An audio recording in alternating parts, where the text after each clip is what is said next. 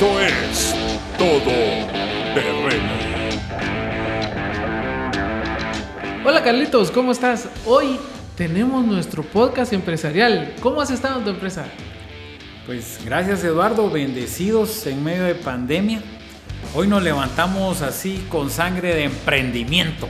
Hoy vamos a poder contar un poquito de lo que el Señor ha ido haciendo con cada uno de nosotros porque ¿sabes que al Señor le interesa tu empresa?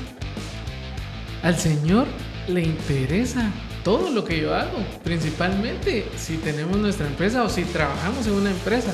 Recordemos que es parte de nuestra vida diaria y a mí me gustaría decir, en estos tiempos de pandemia creo que muchos hemos visto muchos milagros en las empresas.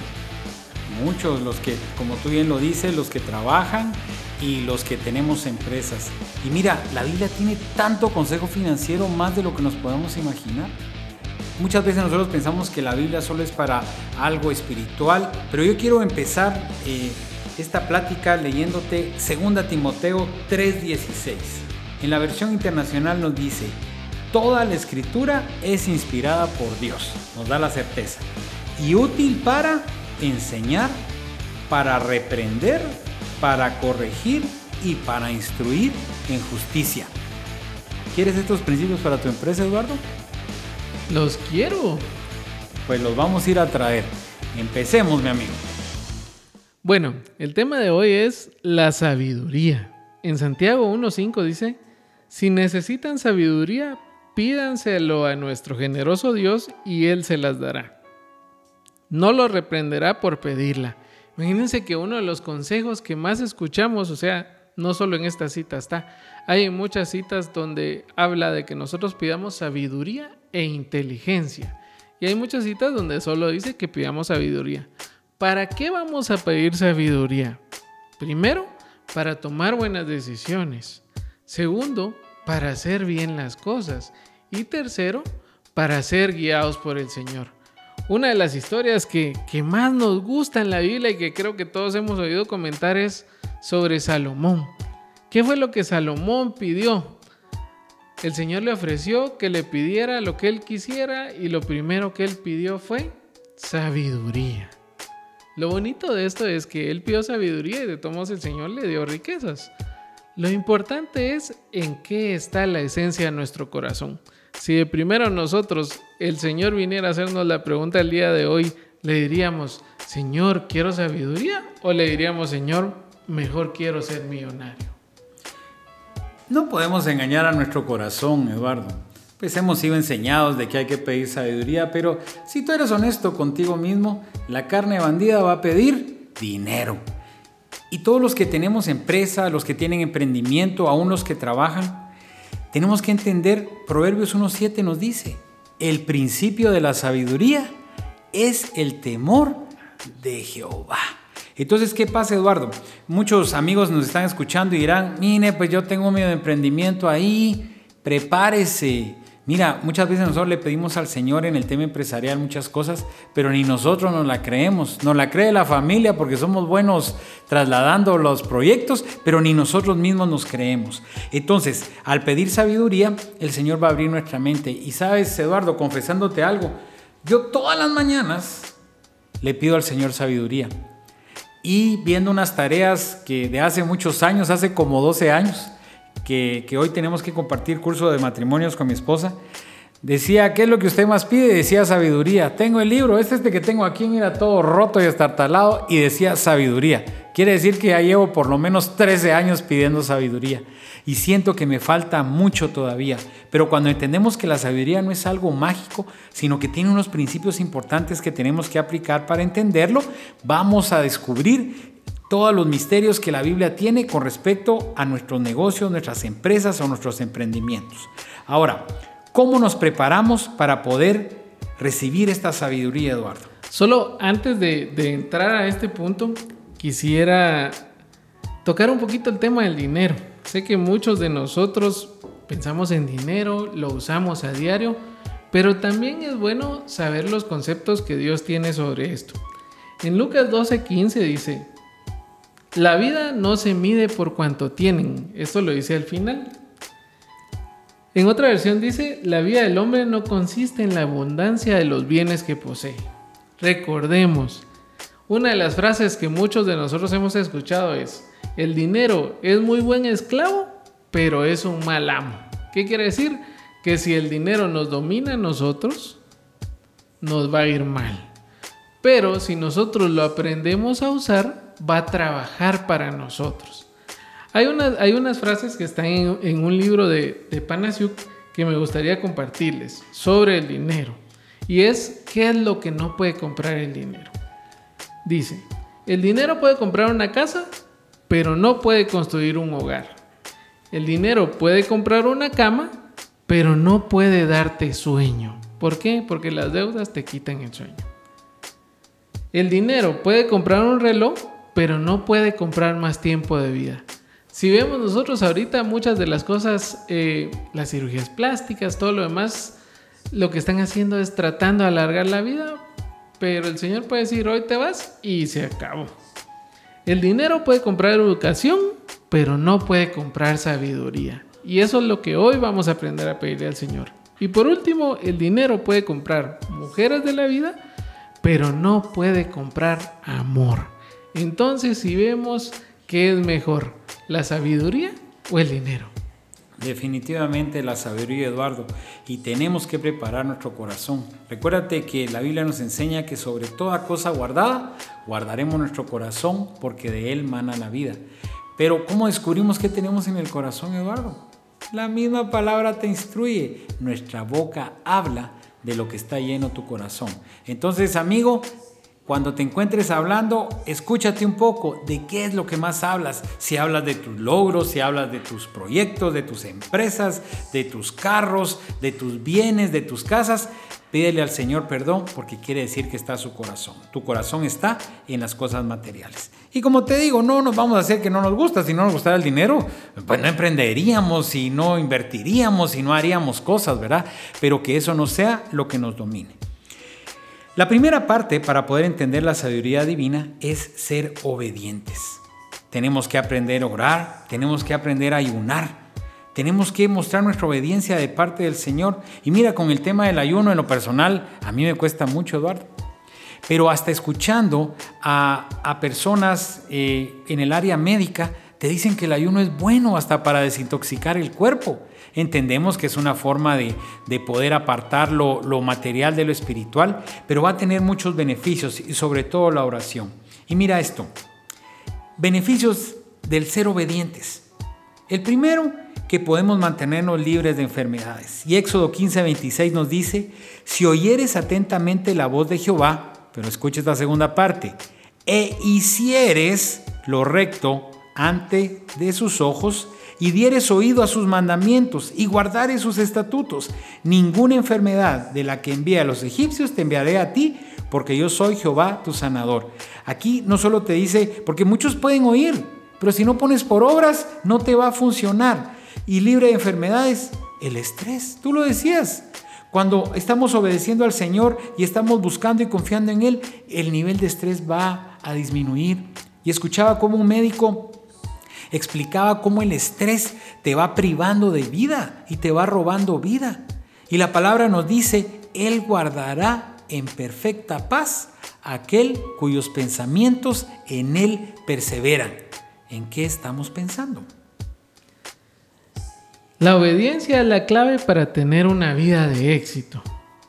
En Josué 1.8 dice, Nunca se apartará de tu boca este libro de la ley, sino que de día y de noche meditarás en él para que guardes y hagas conforme a todo lo que en él está escrito, porque entonces harás prosperar tu camino y todo te saldrá bien.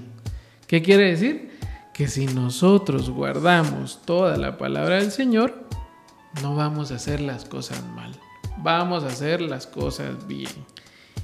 Y qué importante es escuchar que el Señor nos diga que vamos a prosperar y que todo nos va a salir bien. Y mire Eduardo, cuando la palabra nos dice acá, de día de noche meditarás en él. ¿Qué es meditar en la palabra? Meditar en la palabra no es, ¿y por qué la culebra le habló a Eva? ¿Y por qué fue una manzana y no fue una pera? A veces nos perdemos en unas preguntas teológicas. Realmente para poder meditar tienes que estar en silencio. Mira, escuchaba a, una persona muy estudiosa del comportamiento humano que él describe cuando estamos alterados tenemos una caja de grillos en la cabeza y eso no te deja meditar. Tienes que tener tus tiempos de silencio, tienes que buscar tus espacios. Hay una, una plática que damos con los matrimonios que se llama la caja vacía, que muchas veces el cerebro de nosotros los hombres es una caja vacía y tu esposa se te queda viendo y te dice, ¿en qué estás pensando? Y tú dices, en nada, y no te creen. Y de verdad estás pensando en nada, porque tienes la caja vacía. Ahora si tú canalizas ese silencio, y esa caja vacía para que sea el Señor el que la empiece a llenar de ideas, el que la empiece a llenar de salidas, es donde vamos a encontrar la respuesta al meditar en el Señor de día y de noche. Y lo que a mí me gusta también sobre esto es que la, la Biblia dice, lámpara es a mis pies tu palabra. Imaginémonos en un cuarto oscuro donde solo tenemos una lamparita delante y vamos a ir dando pasos confirmados con esa lucita que tenemos. Esa es la Biblia. Eso es lo que hacen nosotros. Ayudarnos a dar pasos firmes, ayudarnos a dar pasos en el lugar indicado. Y una de las cosas que también es importante aprender es que la palabra del Señor es viva y eficaz. ¿Qué quiere decir? Que cada vez que nosotros leemos un versículo o una parte de la Biblia, vamos a entenderla diferente. ¿Por qué? Porque tal vez el Señor nos quiere hablar de una forma el día de hoy, pero nos va a hablar de otra la otra semana. Entonces, esa palabra debemos de atesorarla y debemos de aprender a gozarnos en ella de día y de noche. Otro precursor de la obediencia, el amar a Dios. Mira qué lindo lo que nos dice en Juan 14, 23. Si me amáis, guardad mis mandamientos. Y en el 15 nos dice, el que me ama a mí, el que me ama, mi palabra guarda y mi Padre le amará y vendremos a Él y haremos morada en Él. Muchos de nosotros decimos, si yo te pregunto a ti, ¿amas al Señor? ¿Tú qué me dirías? Que pues sí, sí, lo amo, claro que pues lo amo, clamo. Y la palabra dice, si me amas, guarda mis mandamientos. Porque muchas veces decimos, ah, sí, no hay amor más grande que el del Señor. Yo amo, te amo, Señor pero no guardamos su palabra. Si queremos recibir sabiduría, tenemos que ser obedientes y este es un principio importante, amar al Señor. Mira, cuando tú amas, no lastimas, cuando tú amas, no ofendes. Entonces, si de verdad decimos que lo amamos, pues que lo demostremos. Otra forma de poder recibir sabiduría de parte del Señor es por medio del Espíritu Santo. Y mira, cuando tocamos la palabra Espíritu Santo, de veras que mi corazón late mucho más fuerte. Y recuerdo las palabras de Jesús cuando está con sus discípulos y Jesús les dice, es bueno que yo me vaya, porque al irme yo, vendrá el Espíritu Santo, que estará con ustedes todos los días de su vida. ¿Qué quiere decir? Que el Espíritu Santo está aquí, Eduardo, aquí contigo, conmigo, con Pedrito. El Espíritu Santo está con los amigos que nos están oyendo, porque Él prometió que iba a estar con nosotros todo el tiempo, pero tenemos que aprender a escucharlo. Cuéntame, ¿cómo nos puede ayudar el Espíritu Santo en nuestro día a día? Bueno, hay muchos títulos que se le dan al Espíritu Santo y hoy vamos a ver cuatro que son los importantes que necesitamos aprender. El primero es que el Espíritu Santo me guía. En Juan 16, 13 dice, pero cuando venga el Espíritu de verdad, Él los guiará a toda la verdad, porque no hablará por su propia cuenta, sino que hablará todo lo que oyere y os hará saber las cosas que habrán de venir. Si nosotros venimos y consultamos al Espíritu Santo, si le hablamos, una de las cosas que, que debemos aprender siempre es que Él es una persona también. Nosotros cuando vimos Espíritu pensamos, no sé si en, en Gasparín, una nube, una nube. un fantasmita o cosas así. Pero realmente Él es una persona, es la tercera persona de la Trinidad. Y cuando nosotros comprendemos esto, sabemos que también es alguien a quien le podemos hablar, es alguien a quien le podemos pedir su guía y su consejo. Y realmente, si Él está para guiarnos, ¿cómo no aprovechar a tomarnos de esa guía y poder agarrar un buen camino. Qué rico ser guiados. Mira, Cuando hemos salido de viaje no es lo mismo andar solo que andar con un guía, ¿verdad? Y sabes qué me encanta en el final del versículo dice, y os hará saber las cosas que habrán de venir, Eduardo. ¿Cómo necesitamos esta guía en nuestra empresa? Cuando nos topamos con malos empleados, con malos clientes, con malos proveedores.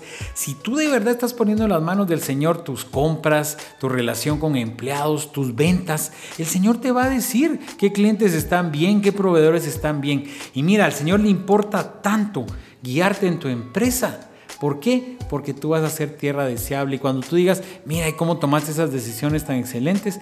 El Espíritu Santo me guió. Otro tema lindo es el, Espíritu Santo morando en nosotros. Primera Corintios 6, 19 nos dice, ¿o ignoráis que vuestro cuerpo es templo del Espíritu Santo, el cual está en vosotros, el cual tenéis de Dios y que no, soy, no son vuestros, nuestros cuerpos? ¿Qué quiere decir esto? Que entre nosotros mora el Señor. Ahora bien, esto no tiene que ver solo con el cuidado de ese templo, como lo mencionabas en los podcasts pasados, sino que el tema es si queremos que el Señor more en nosotros, ¿tienes tu corazón preparado para que el Señor haga una morada dentro de ti, Eduardo? ¿O realmente estamos haciendo bien las cosas? Imagínense que nosotros tengamos un mal comportamiento, ¿cómo puede estar el Espíritu Santo en nosotros? ¿Cómo puede guiarnos? ¿Cómo puede morar en mí? Hay una parte de la Biblia donde dice que el Espíritu Santo gime con sonidos indescriptibles acerca de nosotros con el Padre. Entonces, ¿cómo no vamos a estar nosotros convencidos de que el Espíritu Santo que mora en nosotros va a hacer algo por nosotros? Va a pedirle al Padre por nosotros, va a guiarnos a nosotros, va a venir y va a estar en un lugar que le agrade. La pregunta es, nosotros estamos teniendo la morada adecuada para el Espíritu Santo? Esa es la pregunta y es el reto, Eduardo, porque también el Espíritu Santo quiere morar en nosotros, pero también nos quiere enseñar.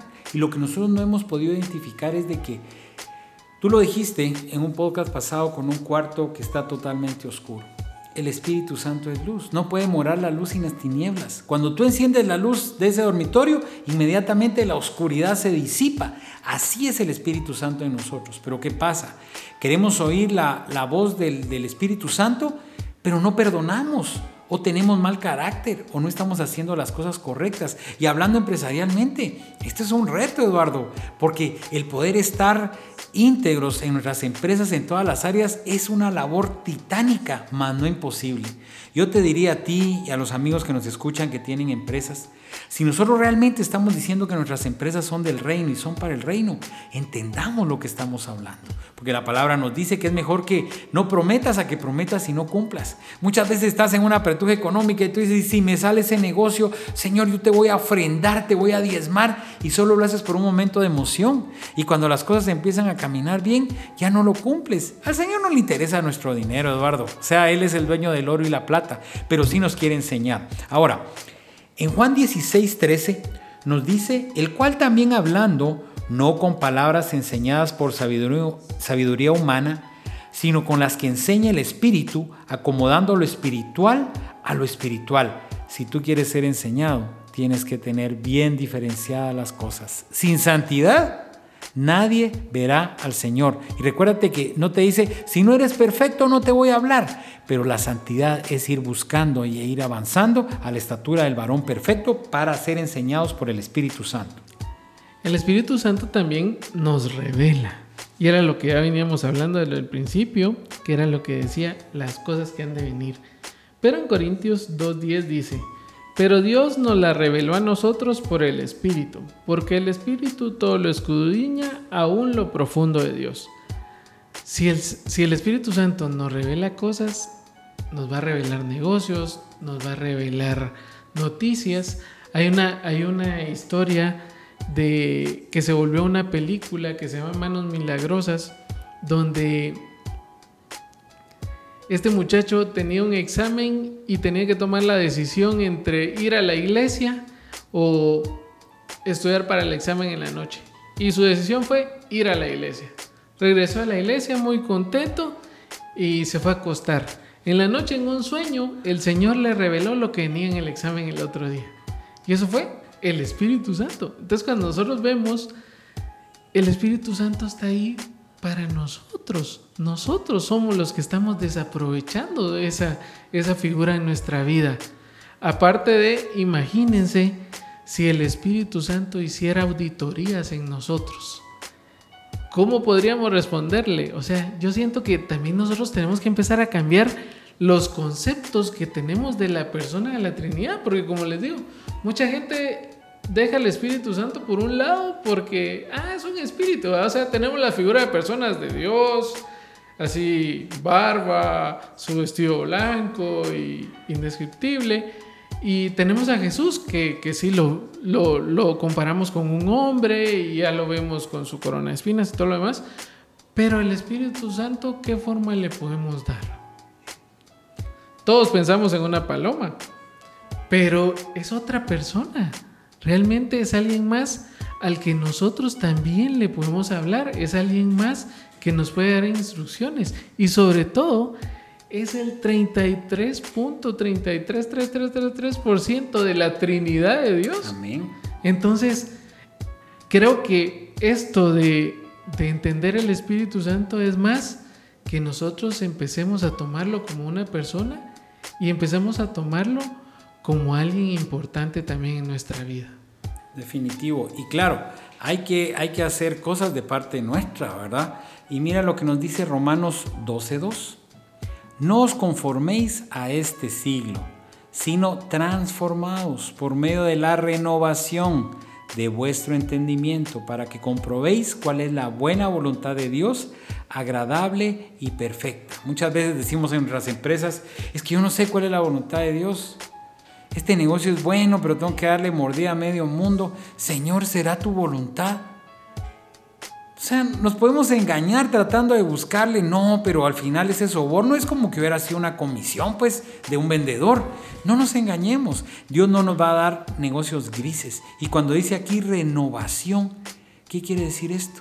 Que es algo que ya existía, que se va renovando. Y recuerda que la, palabra nos enseña que las misericordias del Señor son nuevas cada mañana. Para cuando hemos cometido errores, tenemos gracia y misericordia cada mañana, fresca. Pero no podemos caer en pretender que el Señor nos va a apañar negocios que no sean, eh, que no sean correctos o que no sean lícitos. Muchas veces nos afligimos y queremos atajos, pero para el éxito empresarial no hay atajos, Eduardo. Hay una palabra que debe sonar mucho en nuestra cabeza y es la integridad. La integridad tiene mucho que ver con los que estamos en negocios. Y no solo los empresarios, también las personas que trabajan en empresas. Hay muchas personas en empresas públicas o privadas que se prestan a sobornos para poder hacer cosas. Hay muchas personas que, que piden algo a cambio o que detienen todo por sacar un beneficio. Y cuando nosotros vemos que la integridad de nosotros hace que las cosas funcionen bien, hace que un país prospere. Tenemos una Guatemala que todo el tiempo se dice que hay más del 50% de personas cristianas, pero en la corrupción, en los datos de, de cuánta gente no tiene para comer, en los datos de cómo estamos de mal, vemos de que esto no se refleja. O sea, realmente qué cristianismo estamos viviendo, tanto como empresarios o como personas normales. Cuando nosotros venimos y mentimos, cuando nosotros venimos y robamos, o sea, el día de hoy puedo llevarme un clip, una hoja de mi oficina, es un robo, eso no me pertenece a mí. Alguien en la empresa tuvo un presupuesto para tenerlo. Imagínense que nos robáramos una hoja diaria. O sea, casi si lo tomáramos por una cantidad grande de empleados que todos se robaron una hoja, van a ser varias redmas y cuando empezamos a ver la cantidad de dinero que es, robar es desde un clip hasta un millón de dólares. Tiene el mismo valor para el Señor. Y nosotros, nosotros eh, eh, con mi familia siempre tenemos una, una broma que hacemos y les digo, miren mucha, robar y matar es lo mismo para el Señor. Entonces, ¿en qué quedamos? Es tiempo de que nosotros empecemos a tener empresas de reino, pero de verdad, donde realmente Dios esté ahí adentro, donde realmente el Espíritu Santo nos dirija, donde seamos obedientes con todo lo que dice la palabra del Señor. Si nosotros leyéramos proverbios y agarráramos cada mes los proverbios cada día, durante un año tendríamos mucho que aprender y mucho que poner en práctica. Entonces, ahorita viene mucho de ese reto a nosotros como empresarios a que no pensemos en que si no pago el contenedor no me lo dan el viernes. Mejor pensemos en que hoy voy a doblar mis rodillas una hora para pedirle que ese contenedor lo liberen. Si no lo liberan hoy, mañana voy a doblar mis rodillas otra hora. Y así hasta que el Señor permita que liberen. ¿Por qué? Porque va a tocar un corazón que lo va a hacer. Si nosotros empezamos a doblar rodillas y hacerle caso al Espíritu Santo, vamos a ver realmente cuáles son las empresas para el reino. Amén, Eduardo. Y como tú lo dices, es fácil decirlo, cuesta. Y no, no pretendemos desanimar a ningún compañero empresario, un emprendedor, para nada, sino que al contrario, empecemos a hacer ya los pequeños cambios. Porque posible, hay cosas que tienen que llevar un proceso. Hay cosas que tienen que llevar un proceso y yo creo que el Señor ve nuestros corazones. Entonces el reto es, Eduardo, que empecemos ya con los primeros cambios. Correcto, no, y tampoco llevarnos las de santos. O sea, nosotros también hemos cometido muchos errores de los cuales hemos aprendido y son los que les estamos hablando el día de hoy. Hemos metido la pata, pero hemos empezado poco a poco a cambiar. Y lo mismo es la invitación del día de hoy si se están haciendo mal las cosas, empecemos a hacerlas bien. No quiere decir que de hoy a mañana su empresa va a estar 100% haciendo las cosas bien. No, es poco a poco, paso a paso y guiado con el Espíritu Santo. Ahora mira, tenemos unos ejemplos bíblicos que vamos a ir viendo donde el Señor nos está marcando que si lo pudo con ellos, definitivamente lo puede hacer con nosotros. Y el primero a pasar en la lista es nuestro amigo José se preparó administrando una casa. Posteriormente administró una cárcel y luego para una sequía que venía sobre la tierra ayudó a gobernar Egipto. Y en Hechos 7:10 nos dice, y el libro de todas las tribulaciones y le dio gracia y sabiduría delante de Faraón, rey de Egipto, el cual lo puso por gobernador sobre Egipto y sobre su casa. José es el mejor ejemplo de un buen testimonio y una persona pilas, Eduardo, porque a veces nos quedamos en la orada, en la orada, pero no en la preparada. La palabra nos enseña que él se preparó, que dio un buen testimonio y como resultado tuvo toda la confianza del faraón. Y la palabra nos dice que el que, el que es correcto y es íntegro se codeará con reyes. Entonces te quieres codear con gente importante y con un objetivo, Eduardo, no solo de hacer negocios, sino para llevar la palabra. Segundo, tenemos a Moisés, fue guardado por Dios desde su nacimiento, aprendió toda la sabiduría egipcia y luego se graduó en las lecciones de sabiduría de Dios para sacar a Israel de Egipto. En Hechos 7, 20 al 22 dice, en aquel mismo tiempo nació Moisés y fue agradable a Dios, y fue criado tres meses en casa de su padre, pero siendo expuesto a la muerte, la hija de Faraón le recogió y le crió como a hijo suyo. Y fue enseñado Moisés en toda la sabiduría de los egipcios y era poderoso en sus palabras y obras. Si Moisés no hubiera conocido a los egipcios de lleno, no hubiera podido enfrentarse a ellos cuando estaba luchando para que se saliera el pueblo de Israel de Egipto. Recordemos que una de las cosas que Moisés aprendió fue que él cuidó ovejas en el desierto durante 40 años, sin saber que iba a tener que cuidar las ovejas del Señor, que era su pueblo de Israel, también durante 40 años. Y el más importante de todos los ejemplos bíblicos, Eduardo, Jesús. Su vida no solo fue perfecta, sino que murió en una cruz para salvarnos y para hacer que el plan sabio de Dios de la vida eterna estuviera a nuestro alcance. La palabra nos enseña en Lucas 2.52 y Jesús crecía en sabiduría y en estatura y en gracia para con Dios y para los hombres. La gran pregunta, ¿Necesitamos sabiduría para manejar nuestras empresas? Todos los días deberíamos de doblar nuestras rodillas y pedirla. ¿Por qué? Recordemos, no por lo que somos, sino por quien mora en nosotros. Amén, Eduardo. Gracias amigos por acompañarnos en este podcast. Esperamos que nos acompañen en lo siguiente.